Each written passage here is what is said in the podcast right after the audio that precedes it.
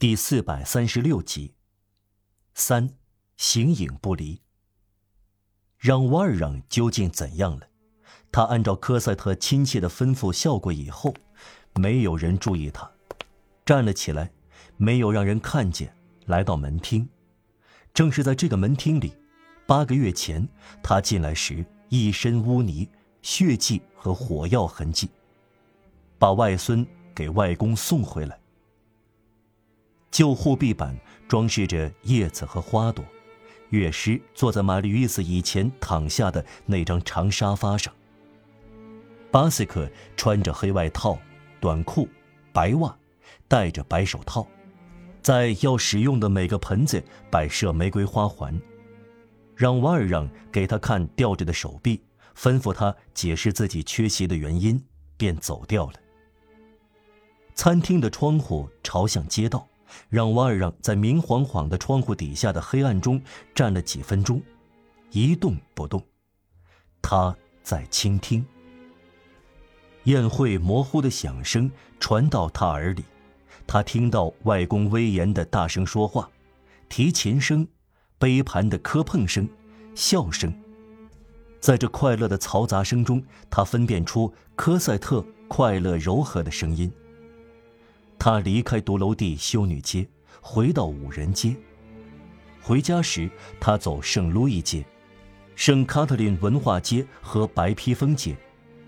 这样走路最长，但三个月以来，为了避开神庙老街的阻塞和泥泞，他习惯天天走这条路，同科赛特从五人街走到独楼地修女街。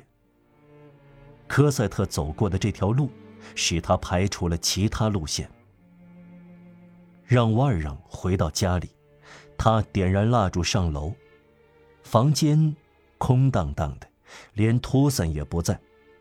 让瓦尔让的脚步声在房间里发出比平时更响的声音。所有的大柜都打开了。他走进科赛特的卧室，床上没有床单枕头。去掉了斜纹布枕套和花边，放在床垫脚下折好的毯子上，能见到床垫和布套。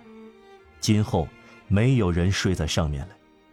科赛特看中的所有妇女用品都拿走了，只剩下大件家具和四堵墙壁。托散的床也搬空了，只有一张床是铺好的，仿佛等待某个人。这是让瓦尔让的床。让瓦尔让望着墙壁，关上几扇柜门，在房间里来回踱步。后来，他待在自己的房间里，把蜡烛放在一张桌上。他把手臂从绷带抽出来，用右手做事，好像一点不痛。他走进自己的床，目光要么是偶然，要么是有意，落在形影不离的小箱子上面。科瑟特对此都有点嫉妒。六月四日来到五人街时，他把小箱子放在床头旁边的一张独角小圆桌上。他敏捷地走向这张小圆桌，从口袋里取出一把钥匙，打开手提箱。他从里面慢慢抽出十年前科萨特离开蒙菲美时所穿的衣服，先是小黑裙，继而是黑头巾。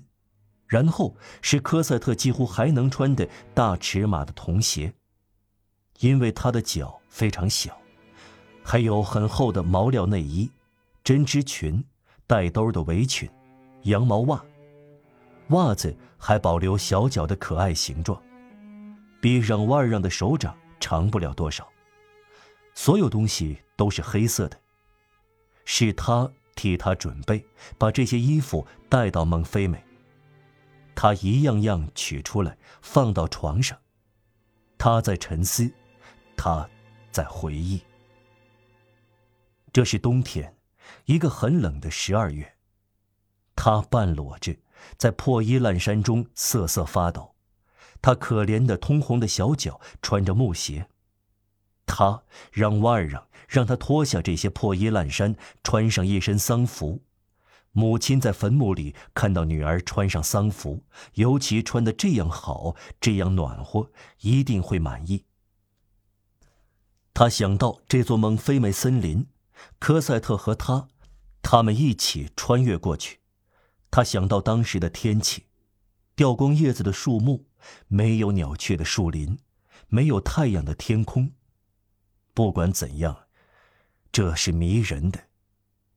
他把小衣服在床上摆好，头巾放在短裙旁边，袜子放在鞋子旁边，内衣放在连衣裙旁边，一件件看过来。